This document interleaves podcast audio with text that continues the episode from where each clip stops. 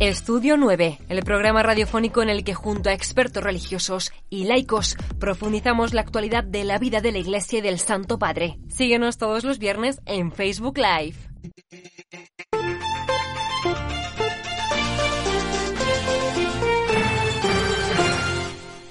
Muy buenas tardes, queridos amigos, y bienvenidos a esta nueva edición de el programa Estudio 9 de Radio Vaticano, Vatican News. El día de hoy está con nosotros Tomás Insúa, director del movimiento Laudato Si, que nos acompaña para hablar de un tema muy importante que concierne sobre todo a todas las personas de buena voluntad. Tomás, bienvenido a Radio Vaticano, Vatican News. Muchas gracias, un gusto estar aquí. Tomás, el 4 de octubre pasado el Papa Francisco lanzó un documento titulado Laudate Deum, sobre todo como decía al inicio, eh, una invitación a todas las personas de buena voluntad para que tomamos mayor conciencia y sobre todo mayor acción frente a esta crisis climática. ¿Qué cosa podemos compartir? ¿Qué cosa podemos decir acerca de este documento nuevo que el Papa Francisco ha lanzado el día 4 de octubre, que era fiesta de San Francisco de Asís, patrón de la creación?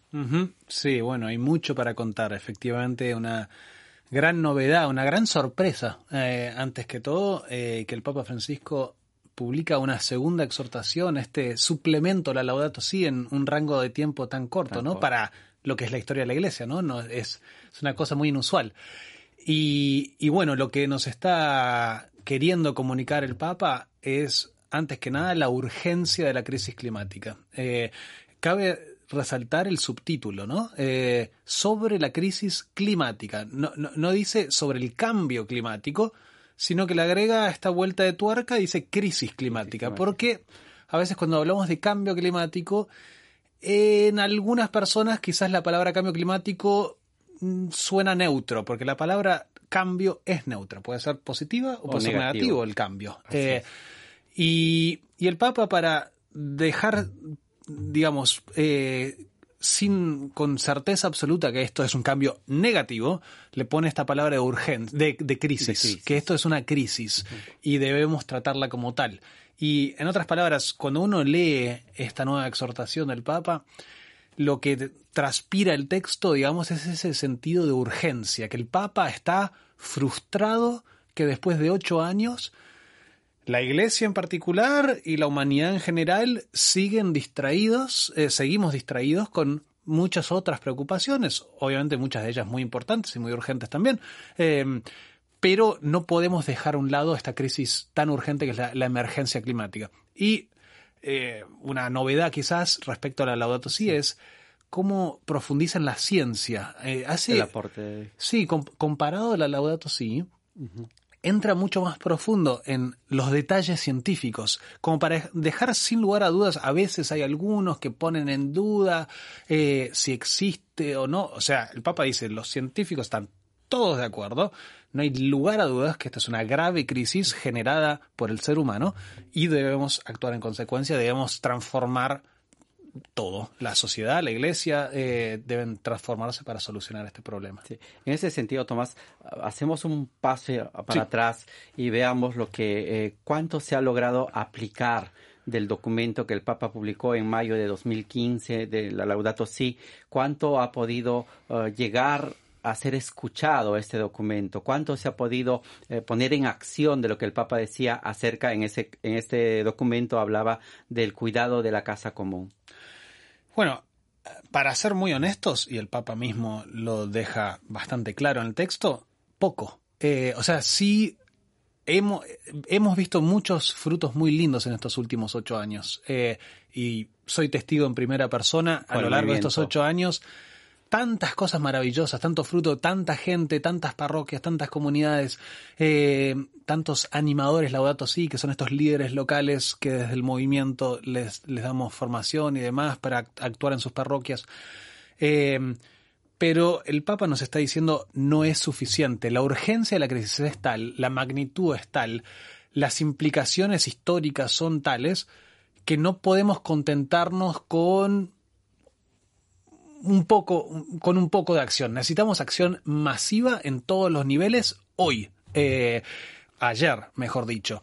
y no podemos seguir esperando el mañana, quizás en algún momento nos tomamos este tema más en serio y demás. Eh, en cuanto a los frutos positivos, que, que de nuevo, hay muchos frutos positivos, pero todavía no tienen la escala que se necesita. Eh, por ejemplo, un fruto que a mí me encanta contar es este los animadores Laudato Si. Hoy en día ya hay, eh, a través del movimiento, hemos formado eh, a más de 15.000 eh, líderes locales que en sus parroquias, sus comunidades, han hecho esta formación y han empezado con proyectos concretos de movilizar y animar a sus comunidades. Pero si, si uno tiene en cuenta que hay 220.000 parroquias en todo el planeta, 15.000 es muy, y, y, solo son parroquias, ni hablar de comunidades de órdenes religiosas y tantas otras comunidades católicas, escuelas y demás. Es, es tan grande la iglesia eh, que, que, es muy poco todavía. Eh, y después también vemos muchos frutos muy lindos, por ejemplo la, la película La Carta, eh, fue esta, que bueno, acabamos de cumplir el primer aniversario. El aniversario. Es esta lindísimo documental sobre la, la, la encíclica Laudato Si, que la lanzamos el año pasado eh, que ha tenido un montón de visualizaciones, más de 10 millones, eh, pero bueno, somos 1.200 millones los católicos y hay demasiada gente que todavía no, no conoce este mensaje.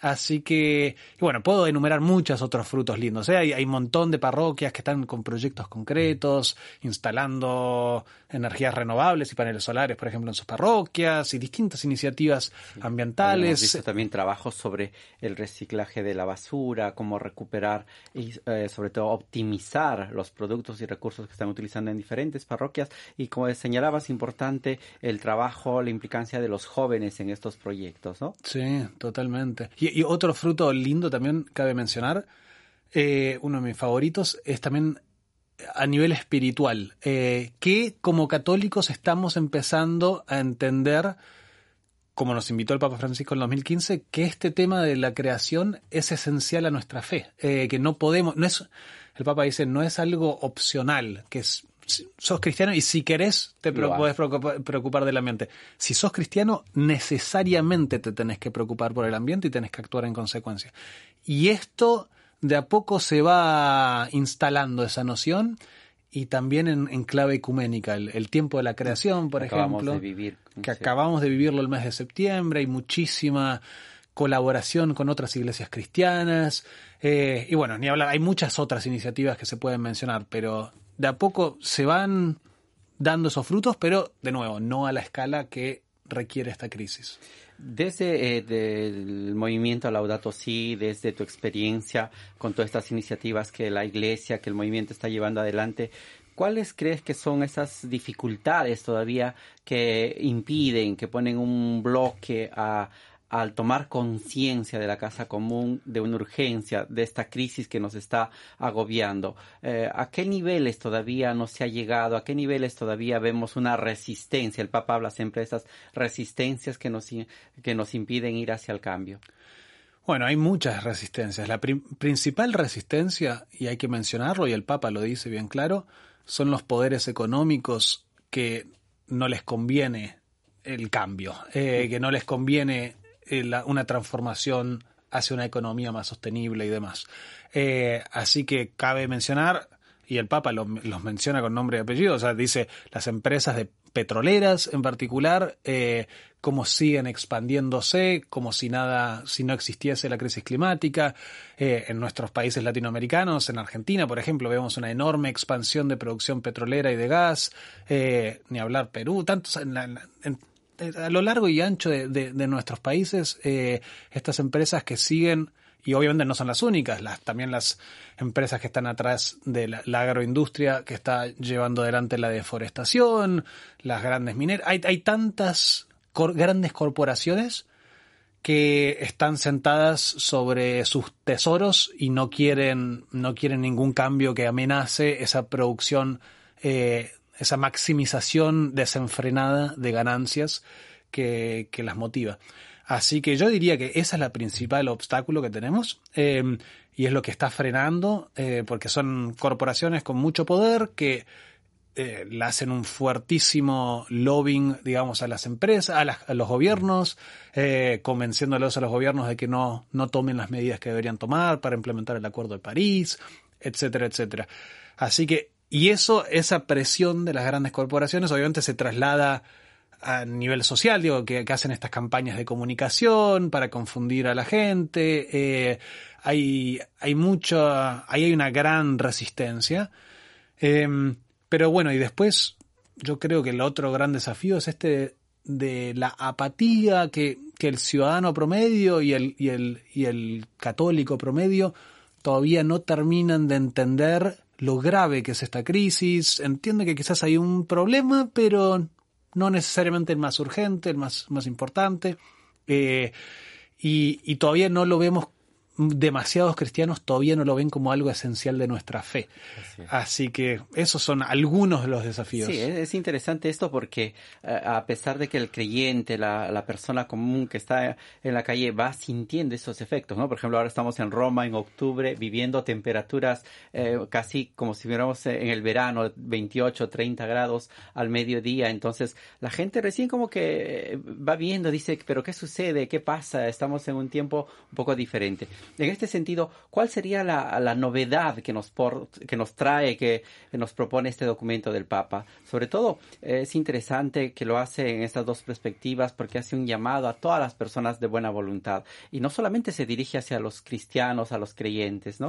sino a los de buena voluntad. Y de otra parte también lo hace mirando hacia esos encuentros, la COP, que el Papa, eh, el encuentro de líderes para poder uh, eh, efectivamente discutir y tratar este tema. Sí, no, totalmente. Eso clave aclarar, sí, es efectivamente, de nuevo, igual que la Laudato Si, es un mensaje para todas las personas de buena voluntad. Eh, y, y, en este sentido también le pone un, fuerte foco a la cuestión de la transición energética, que acá le pone eh, un, un, nivel de detalle que no le puso en la Laudato Si, quizás. Acá nos recuerda el Papa lo dice textualmente, que el 80% de la producción de energía hoy sigue siendo de, fuentes fósiles, o sea, de petróleo, carbón y gas, eh, que son las principales causas de la crisis climática.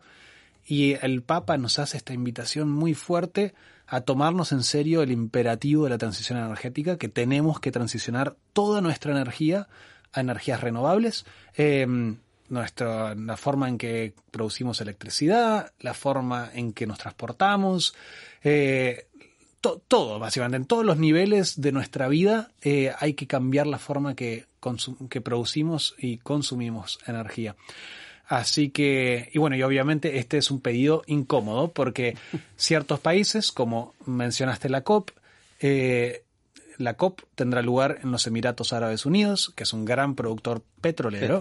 Em, y países como ese, lamentablemente, no están muy interesados por el cambio. muchas ganas de implementar o poner acciones que puedan llevar a, este cambio de energía, ¿no? Lamentablemente no. Y, el Papa está diciendo muy claro que lo que eran o no, tenemos que cambiar. Em, y, y, bueno, ahí está el desafío, que tenemos que poner a un lado los intereses egoístas eh, y digamos también tan tan estrechos de, tantos países que se preocupan solo por sí mismos sin preocuparse por el bien común, recordando que eh, son los países más humildes, los más pobres, los que más sufren los impactos, tanto de nuestros países latinoamericanos, eh, que están siendo impactados por unas sequías brutales, eh, ni hablar de países africanos que están con un nivel de hambruna ya, digo, es, estamos refiriendo recién la punta del iceberg de los impactos que se vienen y lo que implica también a nivel de inundaciones, huracanes, en zonas como el Caribe.